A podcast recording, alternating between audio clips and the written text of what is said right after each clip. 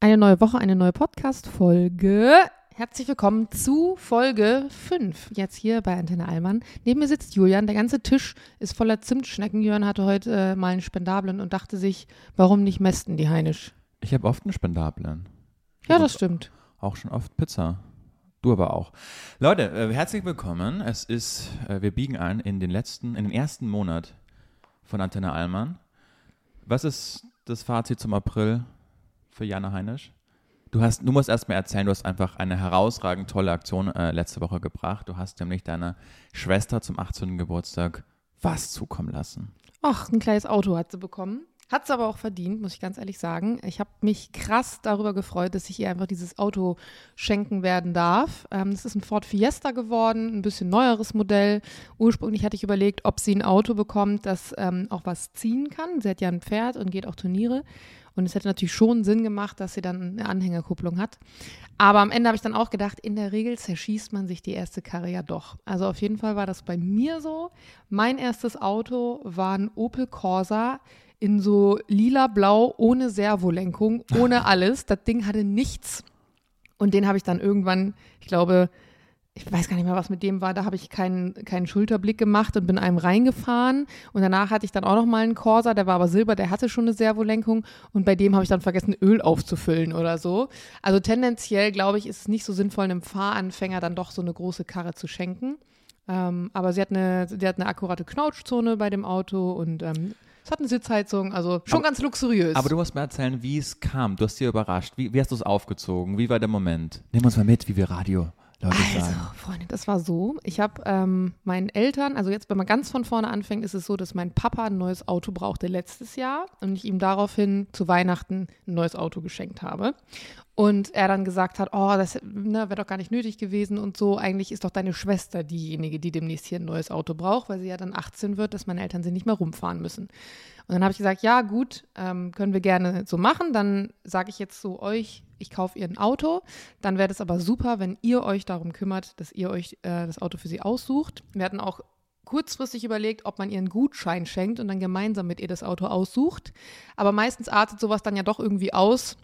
Und das Geschenk ist auch nicht so schön. Also ich wollte richtig so dieses amerikanische, sie kommt um die Ecke und da steht das Auto mit der äh, roten Happy Birthday Schleife und ähm, so haben wir es dann am Ende ja auch gemacht. Meine Eltern sind dann losgezogen, ähm, haben sich unterschiedliche Autos angeschaut und haben sich dann am Ende für den entschieden. Ich habe den gekauft und wir haben den dann im Dorf ein paar Straßen weiter hingestellt. Meine Schwester wusste ja nicht, dass es dieses Auto gibt. Und ähm, ich war ja in Barcelona letzte Woche, bin dann von Barcelona nach äh, Bremen geflogen, wurde dann abgeholt in Bremen von einer Nachbarin von meinen Eltern.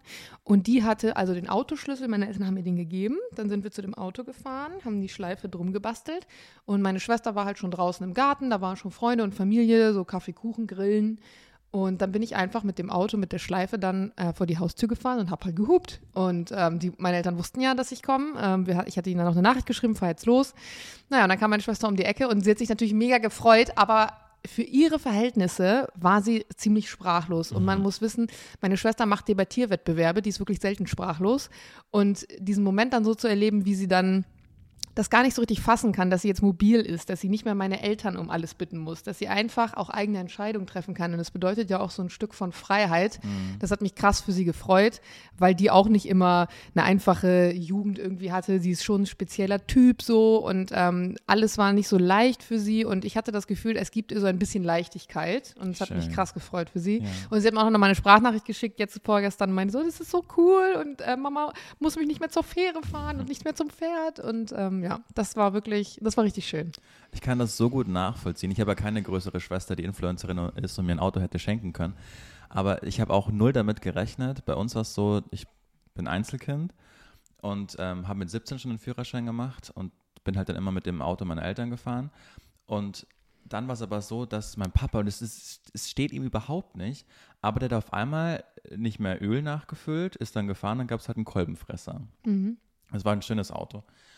Und es war so klar, wenn ich 18 werde, darf ich halt dann da mitfahren. Und dann war der aber genauso, es ist ein Monat vor meinem Geburtstag wirklich passiert. Und dann war ich immer so ungeduldig, so, was ist jetzt mit dem Auto? Wird es jetzt fertig zu meinem 18. Geburtstag? Ich wollte ja auch dieses Gefühl, alleine einfach wohin fahren. Und dann war es aber irgendwie so ganz komisch und ja, das gibt Ersatzteile und wie es der Teufel so will, Juli, am 23. März an einem Geburtstag wird es fertig sein, ihr könnt in der Früh, könnt ihr den abholen, gute Neuigkeiten. Dann fahre ich mit meinem Papa, mit dem zweiten Auto meiner Eltern, fahre ich los in die Werkstatt, um das Auto abzuholen. Dann ruft mich so nach drei Minuten meine Mutter an und sagt, hey Juli, ihr habt den Schlüssel gar nicht dabei vom Auto, ihr müsst nur mal umkehren. Er liegt hier auf, der, auf dem Tisch. Und dann sagt mein Papa, ach fuck, ja, müssen wir jetzt umkehren. Und dann kehren wir um, fahren wir uns in die Einfahrt und dann steht da einfach so ein weißer 1er BMW mit auch so einer oh, roten, auch nach einem weißer 1er BMW. mit so einer roten Schleife. Das da haben bin nur so richtige Prolls. ausgerastet vor Freude. Das konnte Warst du ich da nicht 18? fassen. Ja. Ja, also mit 18 1er BMW, das ist natürlich. Und dann sagst du was zu mir hier, die Influencer, die Autos verschenken. Also Naja, da muss ich auch mal dazu sagen, meine Eltern haben, als ich damals 18 wurde, die haben jeden den letzten Euro zusammengekratzt. Und ich glaube, am Ende geht es bei dem ersten Auto auch gar nicht darum, wie luxuriös ist das jetzt oder nicht, sondern du bist einfach unabhängig. Es ist diese Unabhängigkeit. Genau. Und wenn das Auto, also wirklich, mein erstes Auto hat 800 Euro gekostet. Es war dieses 800 Euro Corsa-Ding. Und ich habe die Karre geliebt. Das war mega geil. Dann schenken dir Freunde noch so diese Parkscheiben noch und ähm, so ein Körbchen oder irgendwelche Kissen und so. Und ähm, allein, dass sie jetzt mit 18, die äh, macht ja nächstes Jahr Abitur, ähm, auch tendenziell schon mit ihren Freunden zu irgendwelchen Veranstaltungen fahren kann oder vielleicht zur Schule, macht nicht so viel Sinn, aber sie könnte, wenn sie will. Und ich glaube, das, das ist schon richtig wertvoll. Ich muss auch dazu sagen, das hatte dann nicht mir gehört, das Auto, sondern das war dann das zweite Auto meiner Eltern, nachdem das erste kaputt gegangen ist. Und das haben wir uns natürlich geteilt. Also das war das Familienauto, nicht meins. Aber es war trotzdem, es war trotzdem schön. Mit, es hätte auch dir stehen können, wegen des Kennzeichens, weil es war JH. Mhm. Das ist cool, ne? Gute Sache. Hast du jetzt ein, du hast jetzt Nee. momentan gar kein eigenes Auto, ne? Also ich habe ähm, super lange, bevor ich nach Berlin gezogen bin, so einen richtig alten Mazda gefahren. Wirklich, das war, keine Ahnung, der war 20 Jahre alt oder so. Und alle Freunde meinten dann irgendwann so, ja, also so schlecht finanziell geht's ja doch nicht, willst du nicht mal ein neues Auto kaufen? Und ich bin da echt faul, was das angeht und ich sehe das immer nicht ein. Also Autos sind mir komplett unwichtig. Und als dann aber die Bremsen so langsam nachließen und alles kaputt ging, habe ich dann irgendwann gedacht, ja komm, ähm, neues Auto macht Sinn, aber ich habe wirklich lange überlegt, ob ich mir überhaupt hier in Berlin ein Auto anschaffe, weil Mhm. grundsätzlich bist du hier so gut vernetzt, du hast die öffentlichen, du hast diese ganzen Roller, die du fahren kannst und ähm, als Jules hierher gezogen ist, hatte er damals ja auch noch den Mini, der ist aber so eine Zusammenarbeit ähm, mit einer Autofirma für Sportler gewesen. Und als er dann die leistungssportliche Karriere beendet hat, war natürlich auch der Mini weg. Und wir haben uns natürlich dann überlegt, okay, dann muss er eh den Lappen abgeben, aber ähm, macht man das dann mit einem Auto und das funktioniert super. Und ganz ehrlich, am Ende jetzt im Sommer brauchst du nicht mal eins. Nope. Also viele haben dann ja einfach irgendwie auch so ein Halbjahreswagen oder so. Wir hatten ja ein. Auto, das ist von Sophie und das war auch so wie bei dir. Es war so ein verbeulter Fiat Punto, den sie auch mit 18 bekommen hat, 1000 Unfälle gehabt, Wildschäden. Und dann haben wir den verkauft und wollten uns eigentlich ein neues kaufen. Und dann haben wir aber gesagt, nee, jetzt lass mal warten auf den Moment, wo wir wirklich ein Auto in Berlin brauchen. Und der, es war vor über einem Jahr, der kam bis jetzt nicht. Weil du bist ja, kennst du so viel Carsharing und wenn du halt da mal irgendwo hinfährst, dann mietest du dir halt ein für ein Wochenende.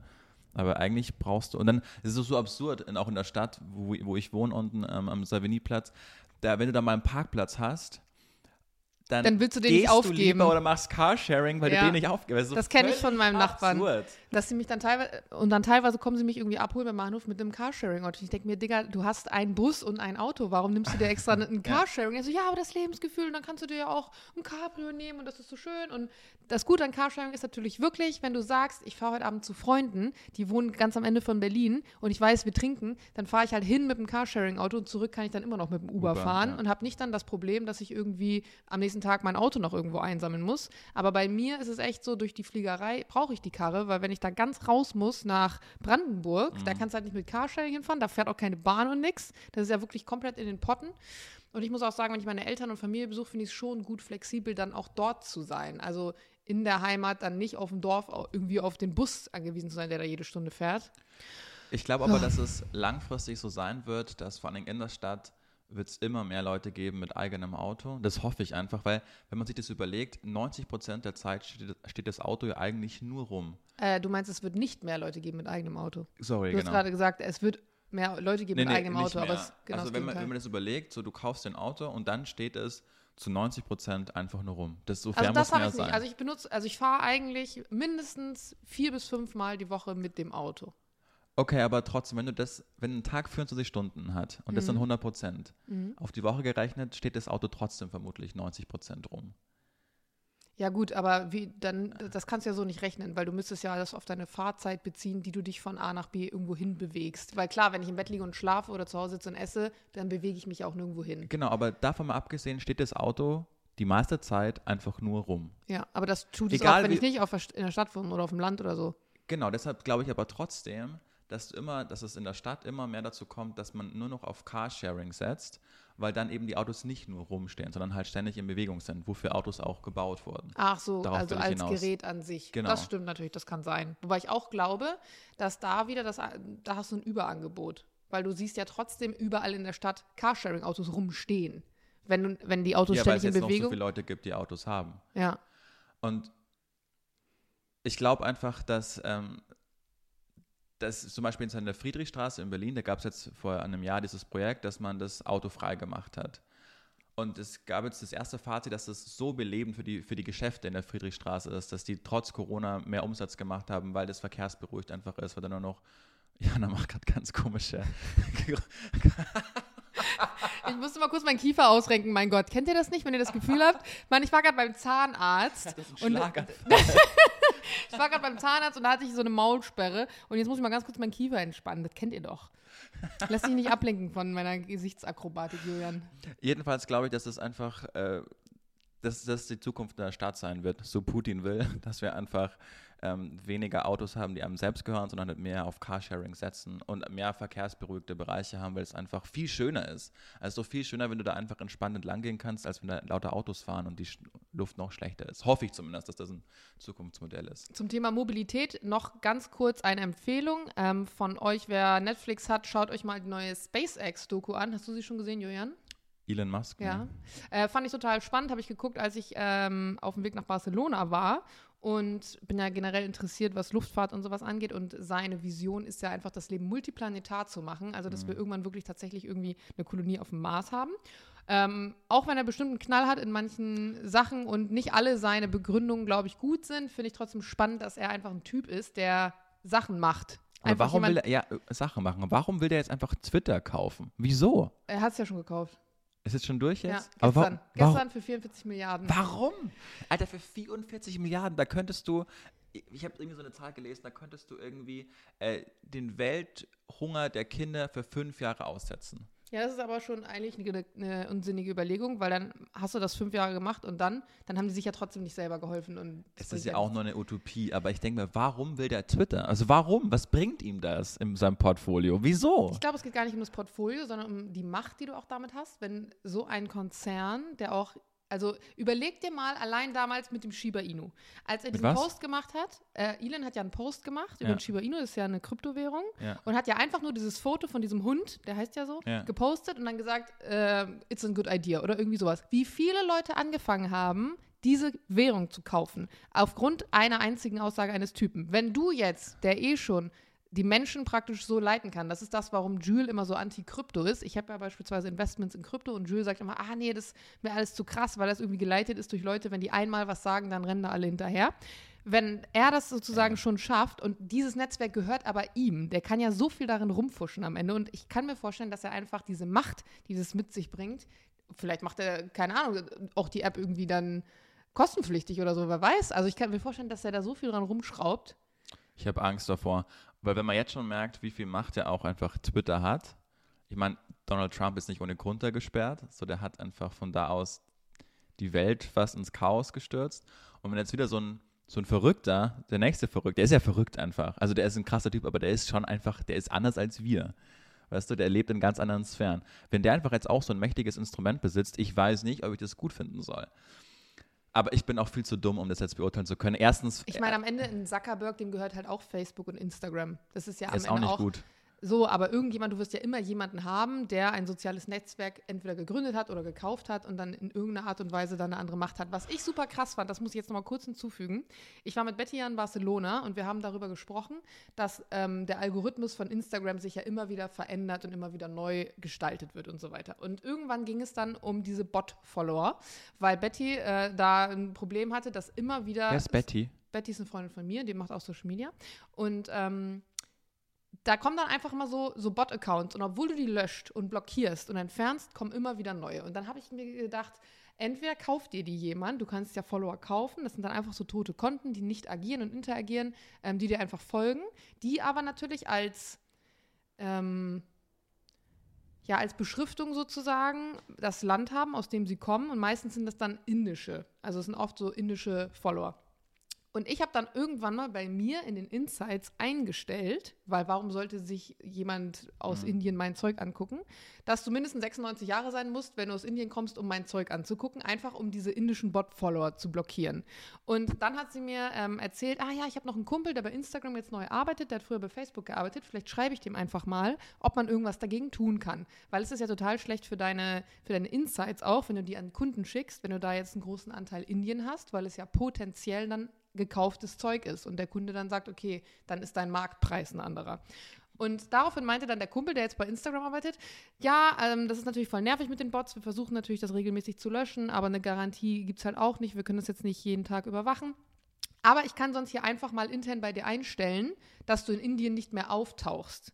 Und da habe ich gedacht, wie krass ist es eigentlich? Da sitzt ein Typ in einer großen Firma und dieser Typ kann mit einem Klick irgendwas in deinem Profil, in deinem Insta-Profil einstellen und viele Leute sind halt einfach finanziell mittlerweile nur von dieser einen App abhängig und irgendjemand hat halt die Macht, da irgendwas dran rumzudrehen am Ende des Tages. Wo, du kannst halt richtig damit eigentlich deine komplette Existenz knicken, wenn es mal schief läuft. Was auch immer so ein Punkt ist, warum ich nicht verstehe, wenn so viele Leute, die von Social Media leben, sich nicht irgendwie noch mal breiter aufstellen, andere Dinge noch machen, weil wenn du wirklich nur diese eine App hast und nichts anderes, dann musst du eigentlich Tag und Nacht Angst haben und, und in Abhängigkeit leben von den Leuten da oben, die irgendwie diese App programmieren. Von den Leuten da oben. Ich habe gerade mal bei unseren Insights geschaut im Podcast wir wachsen täglich, das freut uns erstmal. Und mir ist aufgefallen, in welchen Ländern wir einfach gehört werden.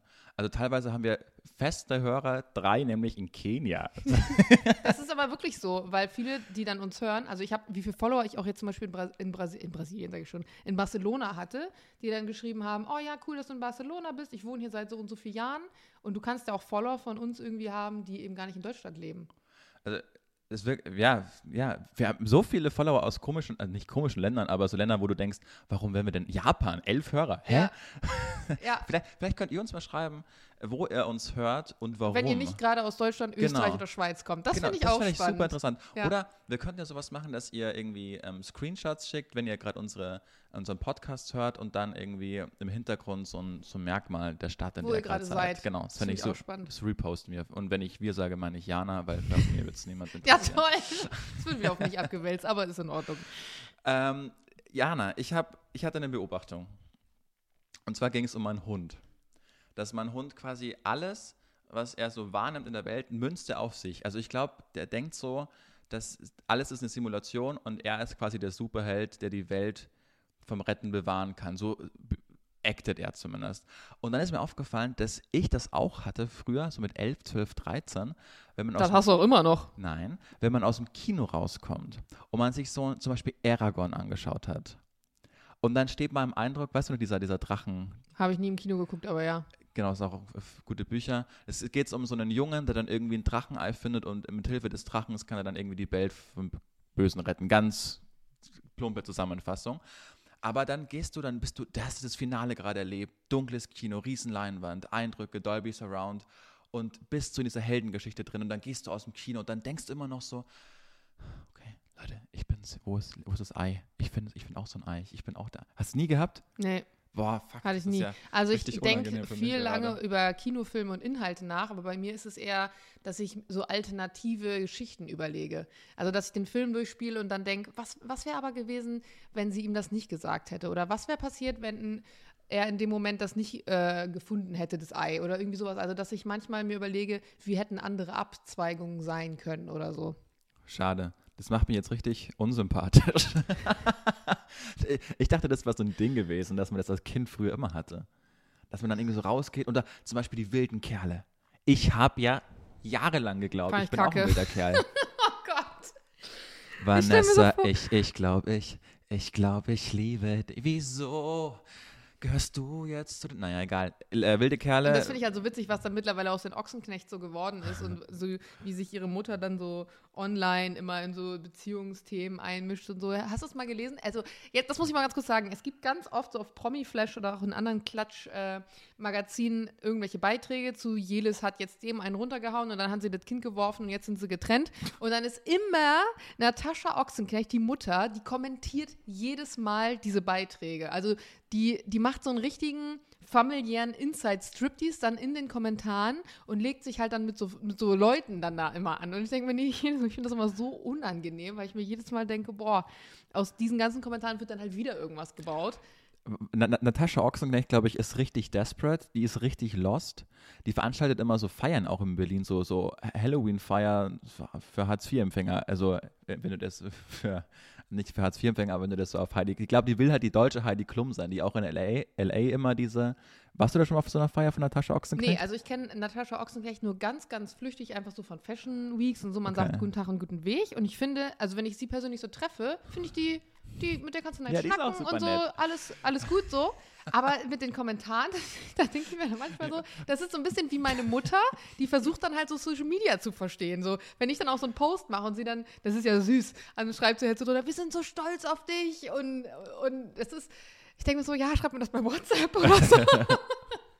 Naja, hab, aber so süß. Ich habe noch bei meinem alten Studentensender, der keine Hörer hatte, ähm, da hatten wir die oft als Interviewgast. Natascha Ochsenknecht? Ja, immer wenn die dann eine neue Kollektion oder so an den Start gebracht Was hat. Was für eine Kollektion? Die hat halt irgendwie, keine Ahnung, Mode wieder auf den äh, Start und am Start gebracht und dann wollte halt niemand mit ihr sprechen, dann ist er halt zu uns gekommen. Lauter Studenten, das war ein Studentensender. Und dann haben wir halt gedacht, okay, wir reden jetzt zehn Minuten monothematisch mit ihr über French Nails. French Nails sind wieder voll in, muss ich leider ja, sagen. War, aber halt vor acht Jahren oder so, oder nee, sechs, sieben Jahren.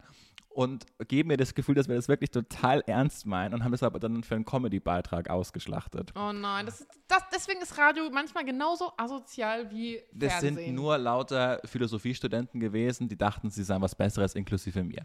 Und dann, pass auf, hat aber, warum auch immer, ähm, Fest und Flauschig gab es damals auch schon, diesen Riesen-Podcast. Und die haben dieses Interview zugespielt bekommen von uns und dachten aber, die haben das nicht in der zweiten Ebene gehört, sondern dachten, wir hätten halt wirklich einen 10-Minuten-Beitrag über French Nails gemacht. Weil Olli Schulz gesagt so, wie traurig kann Leben als Radioredakteur sein, da musst du dann zu Natascha Ochsenknecht oh, 10 no. Minuten mit ihr über French Nails reden. Aber das war reden. sozusagen deine, deine erste Begegnung mit erfolgreichen Podcasts. Wer hätte gedacht, dass du später selber mal so einen erfolgreichen Podcast haben wirst, Julian? Abwarten. Oder vielleicht haben wirst, who knows. Wann haben wir eigentlich unser Intro? Ähm, unser Intro, ja, ähm, ist in der Arbeit. Ich habe gestern noch mit unserer Intro-Maus geschnackt. Ja, wir können es auch einfach sagen. Ähm, die Schwester von Svenja. Svenja ist ja meine Nachbarin, wo ich auch Patentante vom Sohn bin. Und die Schwester ist ähm, Musikerin und ähm, ich wollte gerade sagen Drehbuchautorin. Nee, das ist sie nicht, äh, Singer-Songwriterin und hat auch eine eigene Band. Und die hat auch schon mein Intro für Instagram äh, musikalisch gemacht. War äh, gar nicht mal so einfach. Das Problem an der Sache ist halt auch, ich hatte ihr gesagt, wir hätten gerne ein Intro, habe dann ja dich gefragt, mhm. was wünschst du dir? Und das Einzige, was Julian gesagt hat, Leute, war, ja, ich fände gut, wenn es ein bisschen ironisch ist. Wow, ja. das ist natürlich eine Aussage. Ich habe ihr die jetzt einfach mal so zugespielt und gesagt, wir brauchen ein Intro für einen Podcast. Wäre super, wenn man da raushört, dass wir uns nicht ganz so ernst nehmen. Ja, Ansonsten haben wir keinen Plan, was wir wollen. also mal gucken, was am Ende dabei rauskommt. Ich rechne mal so in zwei Wochen ungefähr damit. Was hältst du von Minzblättern? Im Tee mag ich sie ganz gern weil ich habe ja eine life-changing Experience gemacht. Ich habe, warum auch immer, letztens so Minzblätter mal gegessen. Und jetzt wird es ein bisschen eklig, aber immer, wenn man dann aufstoßen muss. Dann kommt so Minze hoch. Oh, ist das toll. Aber das ist doch auch mit Knoblauch so. ja, aber wer will denn nach Knoblauch äh, aufstoßen? Knoblauch ist ziemlich geil. Jetzt sagt Minze viel geiler. Ja, es ist auf jeden Fall eigentlich so eine gute Präventivmaßnahme für so ein erstes Date, dass du ja. einfach vorher dir so eine Packung Minze kaufst und die Kacke runterschluckst und dann, wenn du aufstoßen musst, ist nicht ganz so dramatisch. Ja, hm, guter Tipp. Gut. Man Danke. kann natürlich auch Kaugummi kauen, aber geht, geht natürlich auch so. Apropos Minzblätter, ich weiß nicht, ähm, ob du dir jemals zu Hause selbst einen Cocktail gemacht hast. Ja, klar. So einen Cocktailabend, ne?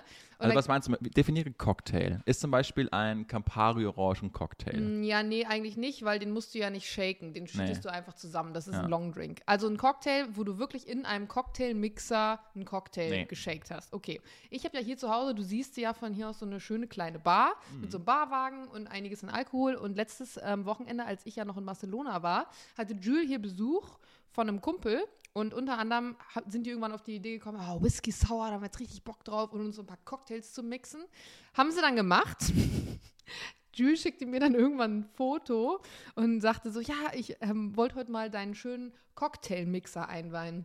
Dieser Cocktailmixer, ihr seht ihn jetzt nicht, ich beschreibe ihn euch kurz. Das ist so ein Kristallglas, der hat so eine schöne ovale Form und oben drauf sitzt so ein goldener Deckel. Der steht auch auf einem goldenen Barwagen mit einem goldenen Eiswürfelbehälter und Gläsern mit Goldrand. Also es ist alles sehr ästhetisch aufeinander abgepasst. Jules kam nur zu dem Feedback, dass eigentlich dieser Cocktailmixer nichts anderes kann, außer gut aussehen und Gold sein. Und Cocktails kann man wohl nicht wirklich gut damit mixen. Und genauso habe ich in der Küche so eine Zitronenpresse, so eine ganz alte. Warte, weißt, du du, wer auch, weißt du, wer auch nur gut aussehen kann und Gold ist? Ja. So Bodybuilder, wenn es sich mit Gold einreiben. Ich dachte, du sagst jetzt Harald Glöckler. Auf jeden Fall, die Zitronenpresse kann auch nichts anderes außer gut aussehen. Und äh, Zitronen kann man damit nicht wirklich gut pressen. Was also zeigt, dass ich so ein richtiges Werbeopfer bin, was so Ästhetik angeht. Ich bestelle dann bei Westwing so einen scheiß Cocktailmixer für 80 Euro, der nichts kann. Du, hast du das auch sowas zu Hause? Ja. Irgendwas, was, was nichts kann, was du eigentlich nur gekauft hast, weil es gut aussah, aber die Funktion, die es eigentlich innehaben sollte, hat es nicht, kann es nicht. Hm. Ja. Ja. Und das ist? Also ich habe mir einmal eine sündhaft teure Gitarre gekauft, die hat damals 1300 Euro gekostet und nur weil sie so fancy angemalt ist mit so Flammen und einem Hm. Adlerherz und Flügeln. Und aber du könntest für 1300 Euro so eine geile Gitarre kaufen und nach drei Wochen hat man sich an der satt gesehen. Mhm. Und die sieht, die sieht jetzt nicht mal mehr geil aus. Also, ich hätte niemals gedacht, dass du gerade ein Musikinstrument erwähnst, weil wenn ich das jetzt auf mich ummünze, wäre es also ein sündhaft teurer Flügel oder ein sündhaft teures Klavier. Und ganz ehrlich, da könnte ich mich nie dran satt sehen. Ich spiele seit zwei Jahren, seit wir in dieser Wohnung wohnen, mit dem Gedanken, eigentlich sollte hier in diesen Raum nämlich ein fetter Flügel rein. Problem an der Sache, Altbauwohnung. Ich weiß halt nicht, ob die Decke das hält. Und wir hätten den auch gar nicht hier reinbekommen, weil viel zu kleine Tür da beim ja, Balkon. und Man hätte, nicht rein. man hätte den in Teilen äh, reinmachen müssen. Ja. Aber jedes Mal denke ich mir halt, fuck, okay, ich habe zwar eine große Wohnung, aber so groß ist sie dann doch nicht. Aber ich glaube, ich könnte mich niemals daran satt sehen.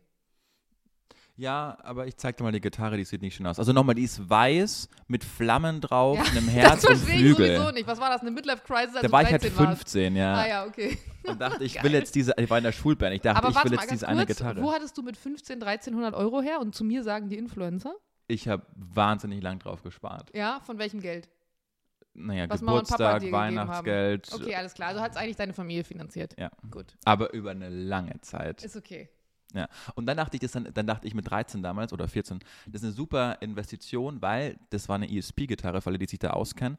Und eine ESP Redburn und die gab es zu diesem Zeitpunkt nur 150 Mal auf der Welt. Also war auch hinten drauf, so ein, ich hätte die 43. Und das heißt, das hat, der hat mir damals Brief und Siegel gegeben, dass wenn ich die verkaufen werde, die den Preis hält, weil sie limitiert ist. Sie könnte sogar im Preis steigen. Jetzt wollte ich die, Überraschung? jetzt wollte ich die verkaufen, Restock, Tadam. 300 Euro noch wert. Oh Mann, das ist so gemein. Also wenn ich mal, wenn Ich hätte die dieser, dann behalten. wenn- Hast du sie nicht ja, behalten? Nee, habe ich behalten. Ach, sehr gut. Wenn dieser Podcast mal die Top 5 angreift, dann werde ich sie versteigern. Gut, das finde das find ich ist eine gute Sache. Oder? So, Leute, das sollte jetzt Motivation genug sein. Ich will dieses Gitarrending mal sehen. Ja, die ist nicht schön. Was haben wir eigentlich für einen fucking langweiligen, langweiligen Kanzler, der im Interview angibt, sein Lieblingseis ist, also das ist ähm, in der Tüte. Und dann habe ich da gern ähm, Zitrone und Schokolade. Aber Mann, das ist eine geile Kombi, Zitrone und Schokolade, weil schmeckt scheiße zusammen. Und ich muss sagen, mein Lieblingseis ist auch Zitroneneis. Wirklich? Ja, wirklich. Ist ja langweilig. Mein Vater isst immer Schokolade, finde ich richtig eklig, weil du hast immer so einen Schmiermund. Und wenn so ein erwachsener Mann so einen Schokoladenschmiermund hat, ich finde, das ist ungefähr, das ist ungefähr genauso, als wenn du dann irgendwie mit jemandem Gespräch und sagst, ey, du hast da Senf im Gesicht. Also, nee, allein deswegen würde ich es nicht bestellen. Und ganz viele Leute, und das ist was, was ich gar nicht nachvollziehen kann, mögen gerne Erdbeereis. Nee, kann ich auch nicht Was nachvollziehen. ist das? Das schmeckt Ja. nicht ansatzweise nach Erdbeer. ja, na ja. Also Sag's, es sag's. ist wirklich einfach nur eine Enttäuschung auf ganzer Linie. Und da muss ich sagen, Zitroneneis, das enttäuscht dich nie. Es ist eine geile Konsistenz, es ist schön sauer, es ist frisch, du fühlst Und dich im nach Sorbet Frühling. noch geiler. Noch geiler, ja, das haben nur leider nicht alle. Und, Also was, und, und bei Erdbeeren, Erdbeeren dürfen nur in einer Form verkauft werden. Nämlich in als Erdbeeren. Ja. Danke. Alles andere ist widerlich. Ich hatte, sorry, ich hatte letztes Jahr so eine geile Situation am Erdbeerstand. Jetzt ist ja bald wieder Erdbeerzeit. Und dann werden doch überall diese, diese Erdbeeren aufgebaut. Weißt du, wo aus einer Ja, Erdbeere raus ja, Erdbeeren verkauft werden. Und dann bin ich hingegangen und dann gibt es irgendwie 250 Gramm für 5 Euro oder 500 Gramm für 8 Euro. Ich bin gerade sehr dankbar, um dich zu unterbrechen, dass du Gramm sagst, weil kennst du noch die Leute, die dann ein Drittel Pfund Ja, oder so einen Scheiß auf. sagen? Niemand, weiß, was, niemand weiß, was das ist, alte Menschen über 50. Hört auf, über Pfund zu sprechen. Also nochmal. Und, und ich gehe dann hin und sag zu der Dame, die so in unserem Alter war, ja gut, dann nehme ich die, ähm, die für 8 Euro, ist ja günstiger. Dann sagt die zu mir, nee, ist teurer. Ja, mein- gut, das ist. Das Äh, kommt immer drauf an. Ich hatte letztens genau diese Überlegung im Supermarkt, weil nämlich meine Mutter früher, wenn sie mit mir einkaufen gegangen ist, natürlich immer gesagt hat, du musst immer auf den 100-Gramm-Preis schauen, weil wenn dann 100 Gramm bei der einen Sache teurer sind, dann ist es in Wahrheit so, wie man das umrechnet. Und dann dachte ich aber, das stimmt zwar auf die Masse betrachtet, aber wenn ich jetzt einmalig eine Packung Salami brauche, weil ich nur einmalig eine Pizza belegen will, dann macht es halt Sinn, die günstigere Packung zu kaufen. Scheißegal, ob das jetzt in dem Moment auf den Stimmt. 100-Gramm-Kreis berechnet teurer ist oder nicht, weil ich brauche ja vielleicht das nur diese, diese Masse. Aber gehen wir mal auf das Beispiel zurück. Da hast du als Verkäuferin die Chance, mehr Geld zu verdienen. Und dann sagt auch noch der Kunde, ja gut, dann nehme ich halt die für 8 Euro, weil es ist ja günstiger. Und dann sagst du als Verkäuferin, na stimmt nicht, es ist teurer. Also, okay, danke, aber ich meinte, wenn man es hochrechnet, ist es ja günstiger. Nein, es ist teurer. Es ist 8 Euro und es ist 5 Euro. Genau, ich, dann nehme ich aber trotzdem das Hast du es mit 8 ihr ausdiskutiert? Ja, Ich hab gesagt, nee, ja gut, danke für die Info. Ich nehme trotzdem die für 8 Euro. Und ich werde, also ich bin, wie ging ihr Abend weiter? Ist sie dann zu ihren Freundinnen gegangen, ähnlich wie ich es jetzt zu dir mache, und sagt dann, heute war, er war so dumm, er hat gesagt, ich will die für 8 Euro, weil, pass auf, weil es ist günstiger als 5 Euro. Aber es ist 8 Euro, es ist teurer als 5 Wahrscheinlich genauso. Ich kann mir richtig vorstellen, wie so, jemand so ein TikTok drüber macht. Da sind dann Mädels, die nämlich French Nails haben und dann im TikTok so, so davor rumklappern mit ihrem Mikro und dann erzählen, was sie für dumme Kunden haben. Ganz oft finde ich solche TikToks nämlich sehr amüsant. Ich liebe TikToks und Videos, wo sich eine bestimmte Berufsgruppe darüber lustig macht, wie dämlich Kunden sind. Weil ich ganz oft das gleiche Erlebnis habe. So, wenn Kassiererinnen TikToks machen und sagen, ich hatte heute wieder einen Kunden, der hat dann den Standardspruch gemacht, "Hey, ich zahle mit Plastik oder oh, du hast keinen Preis drauf, dann kriege ich das umsonst. Ich liebe solche Videos. Und ich kann mir vorstellen, vielleicht hat, es gibt auch vielleicht so, gibt es unter euch Erdbeerverkäufer? Innen, das wäre doch jetzt mal spannend. Also das würde ich wirklich jetzt gerne mal hören. Ich finde geil, dass du mein Gender übernommen Ja. hast. Tue ich eigentlich nicht. Ich wollte ich gerade nur mit aufziehen. Hast du nicht geschafft. Okay. Ähm, ich, weil du vorhin noch mit Erdbeer, mit Schokoladeneis am Mund meintest. Ja. Ich, hab, ich bin letztens Roller gefahren und es Tipp ganz kurz, Ja. in Charlottenburg, falls ihr hier jemals gutes Eis essen wollt, Katschi. bestellt euch, ja, das ist gut. Und auch Gimme Gelato. Und wenn ihr da seid, Afrogato bestellen. Gut, jetzt darfst du. Also wir merken uns, wenn man Schokolade am Mundwinkel hat, sieht man meistens bescheuert aus. Ich transferiere das jetzt auf ein Beispiel. Ich bin mit dem Roller gefahren und es war saukalt von der Arbeit nach Hause um 12. Da habe ich mir noch unter meine eigentliche Jacke, Jacke eine andere gezogen. Also ich sah richtig fett aus, habe mir eine Mütze aufgezogen, den Helm drüber und hatte meine Brille auf. Also ich sah wirklich, ich sah aus wie Carla, Michelin-Männchen par excellence. wie Carla Kolumna auf Übergewicht und Drogen. Also sah, ich sah, glaube ich, wirklich nicht gut aus. Und dann bin ich äh, äh, der Straße des 17. Juni entlang gefahren und da hat mich so ein anderer Motorradfahrer oder Rollerfahrer geschnitten. Und es kam dazu, dass wir dann quasi an der Ampel stehen, er links, ich rechts. Und er dachte, er wäre auf der rechten Seite oder auf der, das heißt, das heißt des rechts und ich halt auch. Und er dachte, was bist du für ein Opfer? Ich komme doch von rechts, warum fährst du mir da rein? Ja, bla bla bla. Und in dem Moment ist mir aber aufgefallen, dass ich einfach keine Chance habe, weil so wie ich aussah, habe ich einfach, ich habe keine Autorität. Da sitzt so ein übergewichtiger Junge mit einer Mütze, die ihm über, wie so Kinder, die, kennst du noch so Kinder beim Skifahren früher, die es einfach nicht geschafft Nein, bin haben? nie Ski gefahren. Okay, aber es gab immer so Kinder, die es einfach nicht geschafft haben, dass die Skibrille den Helm abgeschlossen hat, wo immer so ein Haarbreit Haare rausgeschaut haben was und, und Haut, Stirn. So, so, so fährt keiner Ski, mach das einfach zu. Du brauchst gar nicht mit mir reden, wenn du so aussiehst. Das ist aber witzig, dass du das jetzt sagst, dass du eigentlich deine, deine Argumentation und deine Autorität eigentlich nur von deiner Optik abhängig machst. Hätte ich nämlich jetzt nicht gedacht. Natürlich. Nee.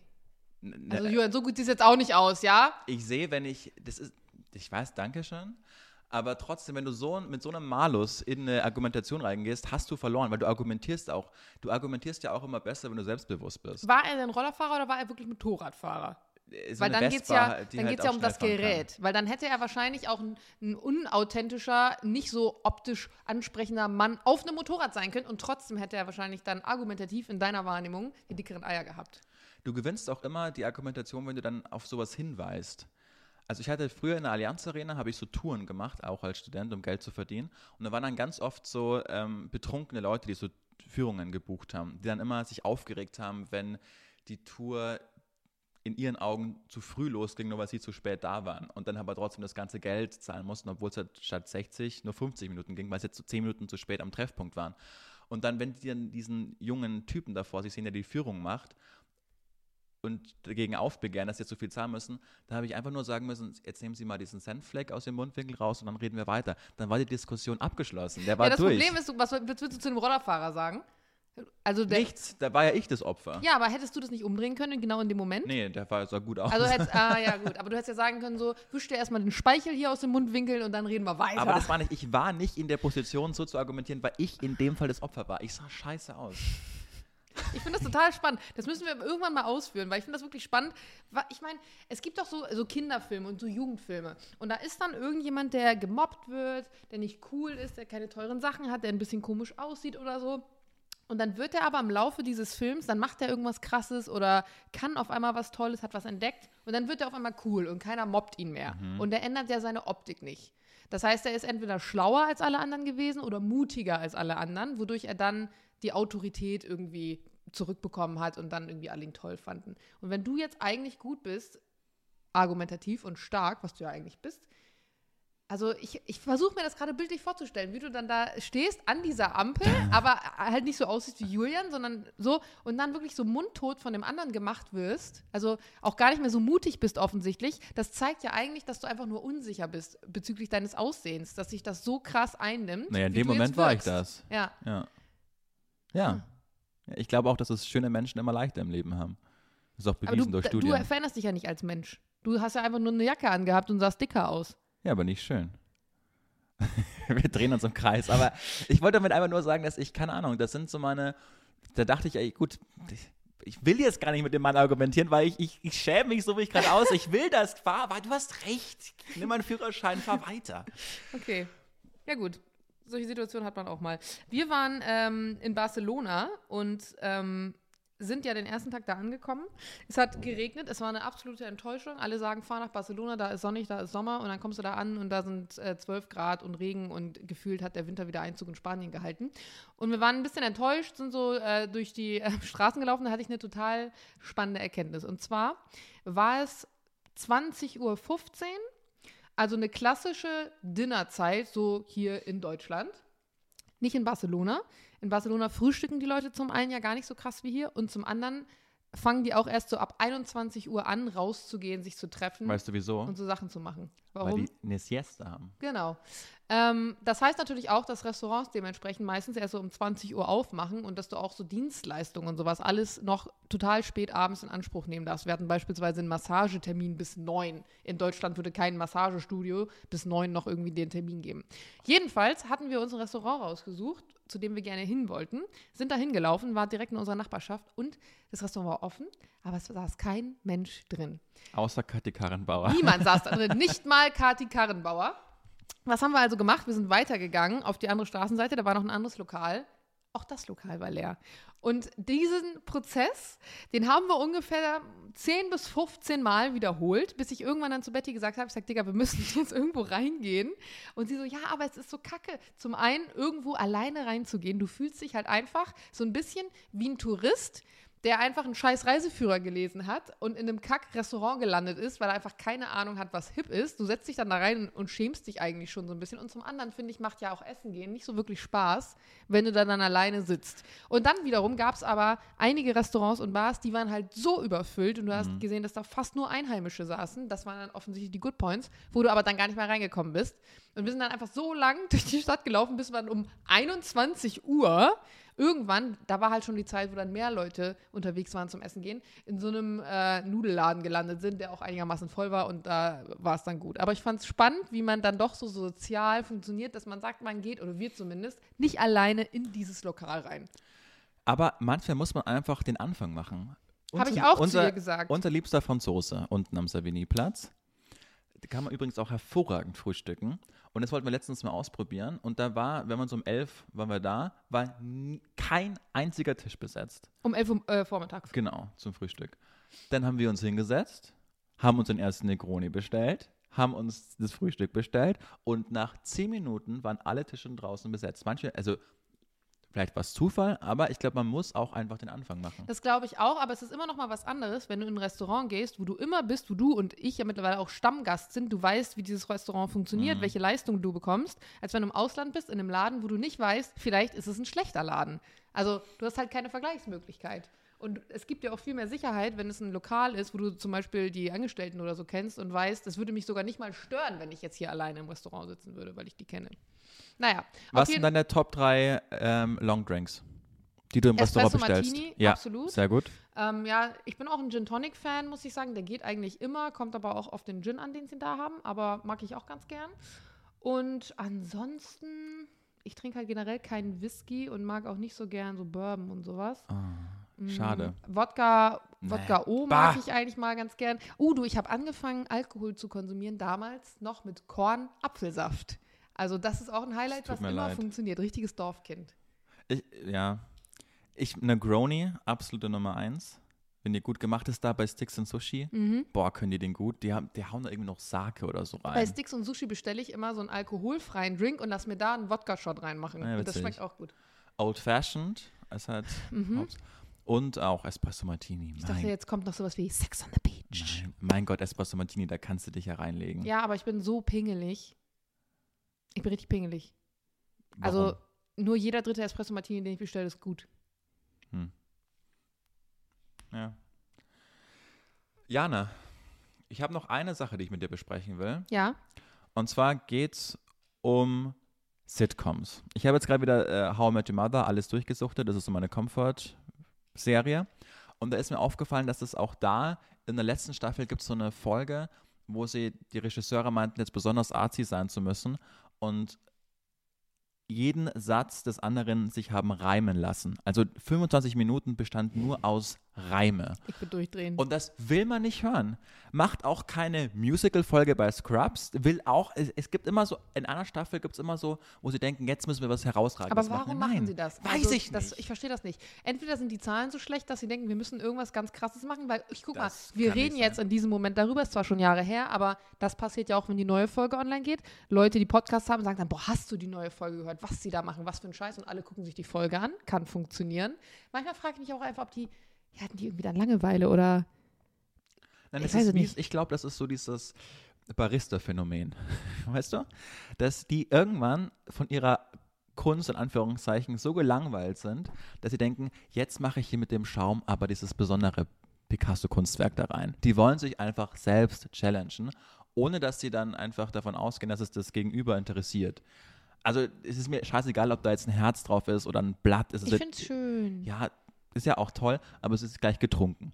Du bist ja da wegen des Kaffees. Nein, es ist eben nicht gleich getrunken. Leute fangen nämlich an, ihre Kaffees zu fotografieren. Ja, hört auf was, mit dem Was Scheiß. passiert dann? Marketing. Es ist also doch, du hast wieder die Reichweite angekurbelt in dem Moment. Als wenn du da einfach nur so einen Kaffee hinrotzt. Ich glaube trotzdem ist es das, ist es das Barista-Phänomen, dass sich dann einfach Regisseure, die 230 Folgen How I Met Your Mother gemacht haben, sich dann einfach mal selbst nochmal challengen wollen. Das kann sein. Ich habe letztens ähm, Schneewittchen, die Disney-Version aus den 30ern geguckt. Lass mich lügen. Ich glaube, er ist von 36 oder 39. Es war auf jeden Fall Kriegsbeginn. Ja. Ähm, genau, die, die, der allererste ähm, Disney-Film, der offizielle. Ich wusste nicht, dass Schneewittchen auch tatsächlich der allererste Disney-Film war. Und ähm, da ist mir das erste Mal aufgefallen, weil ich hatte diese ganzen alten Disney-Filme noch, als sie noch nicht computeranimiert waren und so, auf Videokassette bei meinem Vater. Und da durfte ich die immer gucken. Wir hatten so einen ganz alten, richtig schönen Holzsekretär, so ein alter Biedermeier. Und da war so eine ganz schwere Schublade, wenn man diese aufgezogen hat. Und da waren dann so nach Episoden sortiert diese Videokassetten. Das war richtig schön. Und da war auch Schneewittchen immer dabei, aber bei, als Kind wurde bei mir extrem darauf geachtet, dass ich nicht so gruselige Sachen konsumiere. Es wurde immer vorgespult, auch bei Disney-Filmen, was echt dazu geführt hat, dass ich wirklich ohne Scheiß, auch heute als Erwachsene noch, da echt so eine, ich will nicht sagen Störung entwickelt habe, aber ich kann keine Horrorfilme gucken oder irgendwie so super gruseligen Scheiß, weil ich mich da echt fast einpisse. Und auch bis heute noch grusel ich mich, wenn ich irgendwelche Hexen aus Disney-Filmen sehe, weil die echt so gruselig gemacht sind. Es gibt so eine Winnie Pooh-Folge, wo die durch diesen Wald. Das müssen. Hefferlump! Alter, auf welchem LSD-Trip waren denn da die Disney-Autoren? Das Ja. ist ja irre. Also, Ja. das hat mich als Kind so verstört, dass Ja. ich das auch heute, glaube ich, nicht mehr Das haben anschauen mir auch könnte. Leute geschrieben, als ich das letztens bei Instagram thematisiert habe, dass der Hefferlump auch krass ist. Wovor auch sehr viele Angst haben, ist beim Dschungelbuch vor dem, also wir Shere reden von den ganz alten Disney-Filmen, nicht von den neuen, ne? Genau, ist der, ähm, der Löwe, äh, Tiger. Und ähm, die Hexe bei Dornröschen, die ist auch krass. Malefiz. Da, es gibt ja später dann diesen äh, Maleficent-Film, der jetzt wieder mit Angelina Jolie gedreht wurde.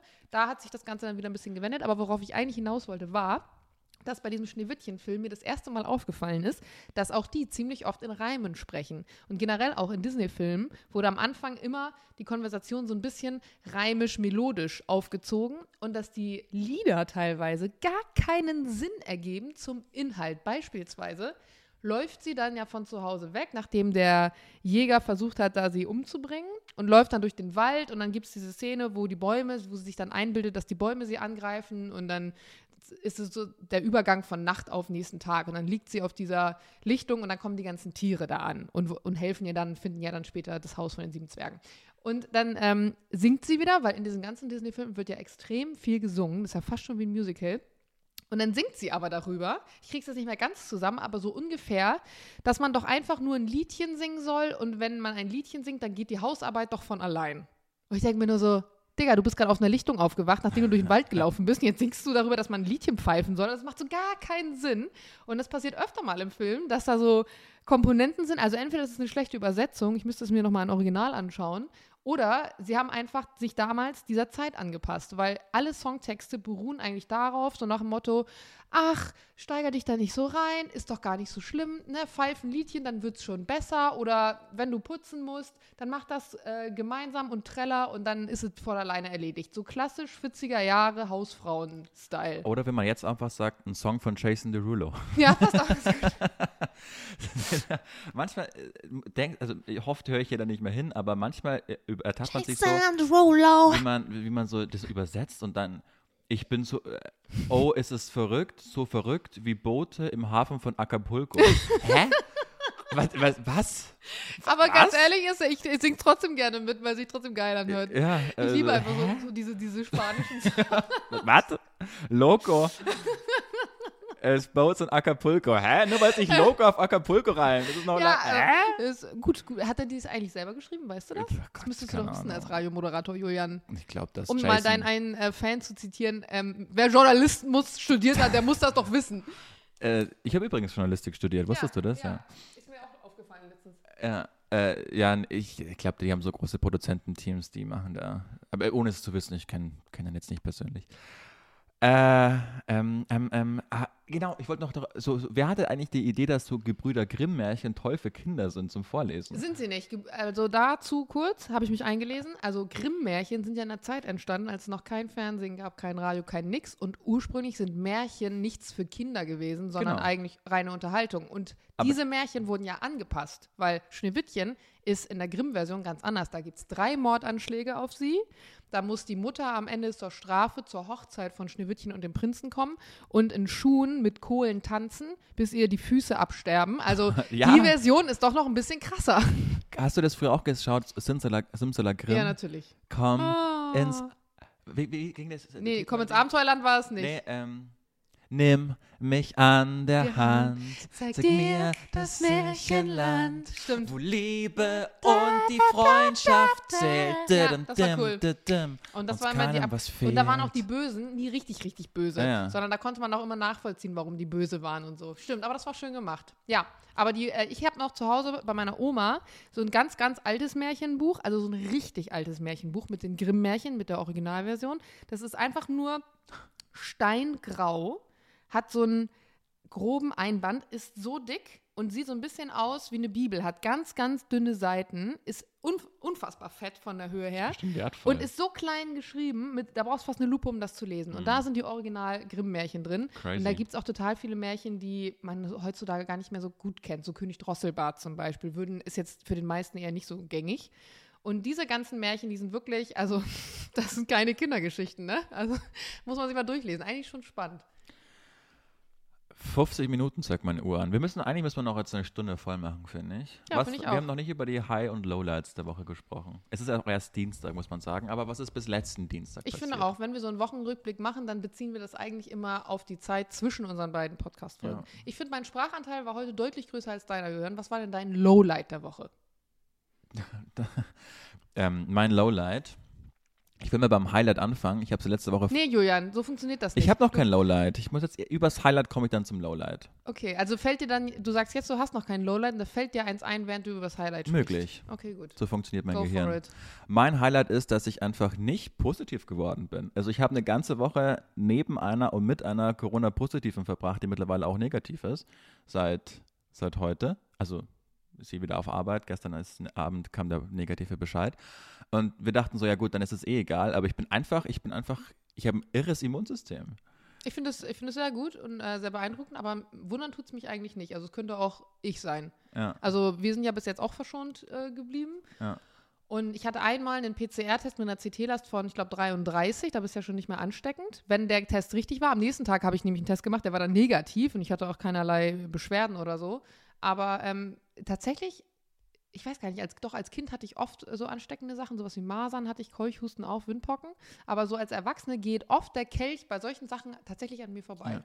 Ich bin auch seit zwei Jahren gesund.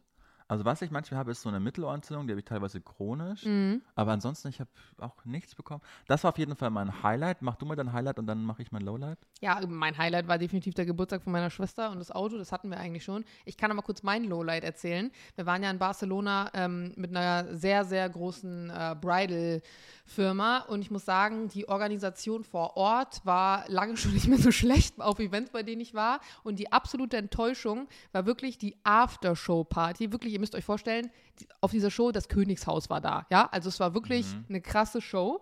Und die Aftershow-Party war natürlich auch mit Dinner angekündigt und alle waren in ihren fancy Kleidern und Red Carpet und Kerzen und Schisselmissel. Ich komme da an. Das Dinner waren eine Käseplatte und Austern, ne?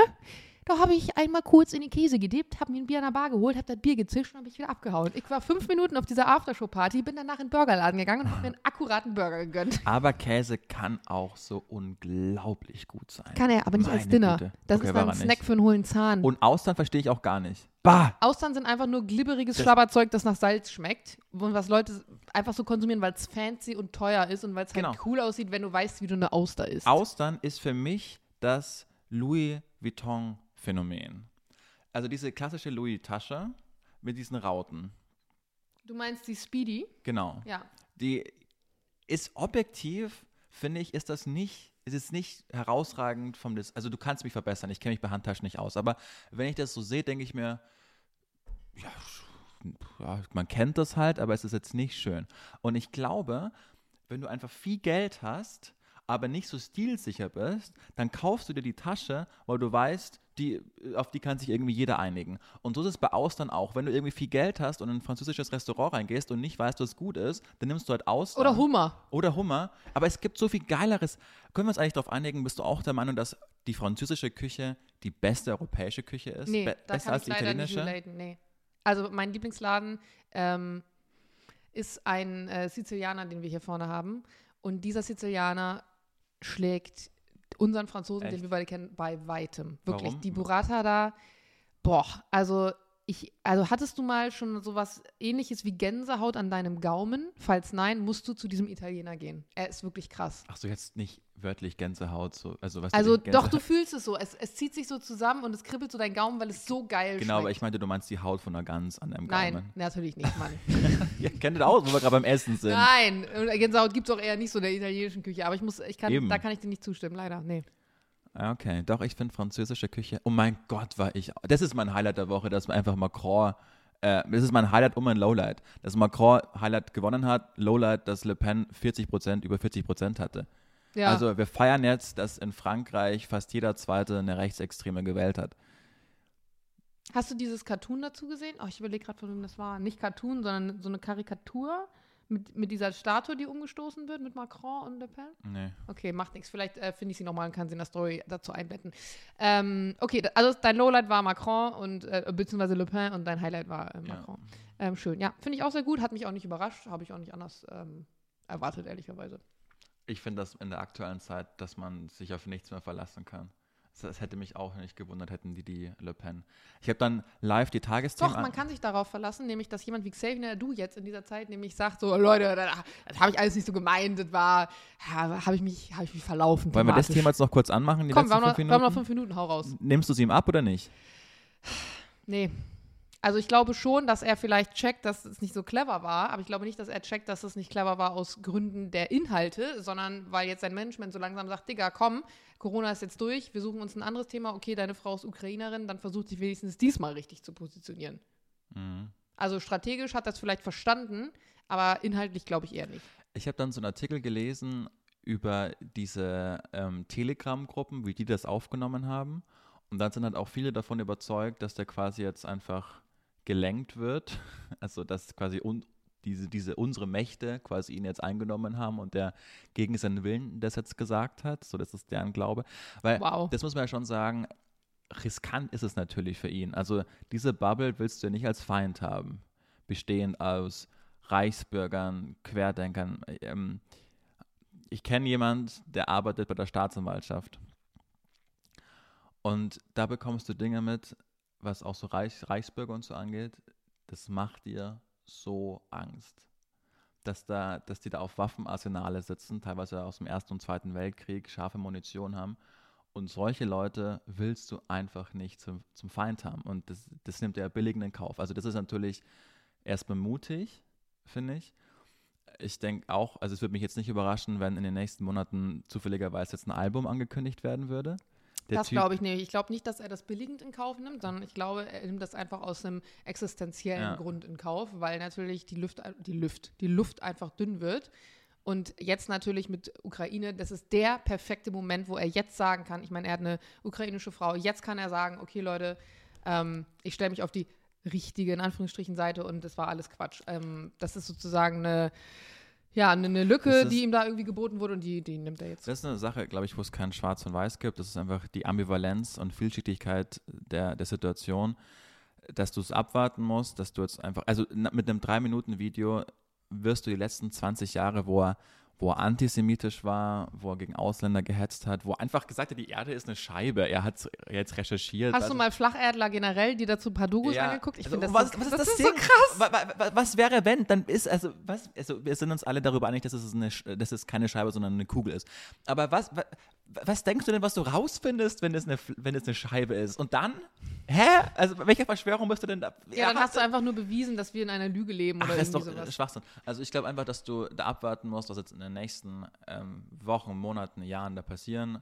Generell finde ich es erstmal mutig und es ist ja auch irgendwie, keine Ahnung, man will ja auch manchmal, man hakt jetzt solche Leute schon ab und, und denkt, gut, die sind halt raus aus der Gesellschaft und dann finde ich es erstmal erstmal positiv, wenn man sich so klar, aber hinstellt und sagt, man hat sich da verlaufen, aber er hat jetzt auch nicht explizit benannt, worin er sich getäuscht hat. Also der Typ ist halt antisemitisch gewesen einfach. Der Typ hat gegen Ausländer gehetzt. Der Typ meint, äh, dass Kinderblut getrunken wird von Milliardären, damit sie sich verjüngen und die, die verschleppt werden. Der hat, also weißt du, der, der hat ja nicht gesagt, wo er sich verlaufen hat.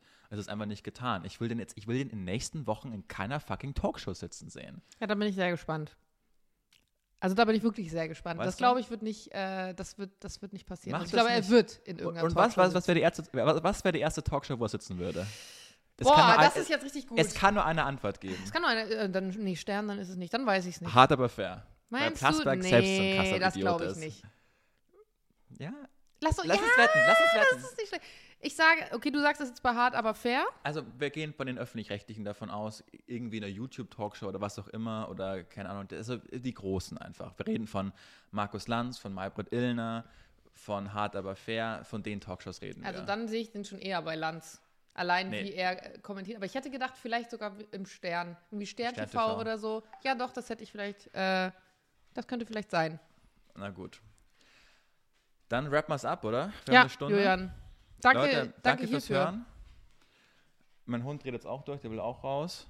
Morgen haben wir Sendung, aber wenn ihr es hört, war die Sendung schon. Morgen geht es um Kirchenaustritt. So sieht's aus. Potenziell. Safe ist es ja noch nicht. Ja. Gucken wir mal. Wir halten euch auf dem Laufenden. Wollen wir eigentlich genau eine Stunde machen? Dann haben wir jetzt noch 40 Sekunden zu sprechen. Ja, Komm. aber das passt, das passt ja nicht mit unserem Vorhergelaber und der Pause, die wir zwischendurch hin hatten. Da müssen ja. wir noch länger reden. Sonst wollte ich jetzt gerade meine Eigenschaft präsentieren, dass ich am exakt 40 Sekunden sprechen kann, aber Okay, warte bringt mal. jetzt nichts. Ja, dann, dann muss, holt euch mal alle jetzt euer Handy raus. So, warte, wir warten mal ganz kurz. Holt mal alle euer Handy raus, so. Habt das? Ich, ich hol's jetzt auch raus, nehmt euer Handy. Macht hier den Timer auf. Rechts runterwischen, auf die Uhr klicken. Dann Timer. So, wir drücken jetzt alle gemeinsam gleich äh, auf die Stoppuhr. Habt ihr alle Wie die Stoppuhr offen? Ja, kannst du dir jetzt aussuchen? Über welches Thema? Ja, du darfst keine Stoppuhr haben, das ist ja geschummelt. Ja, ich muss ja auch Ja, toll, dann kann ich auch 40 Sekunden sprechen, wenn ich eine Uhr ja daneben auch liegen habe. fertig Dann werden. kriege ich auch hin.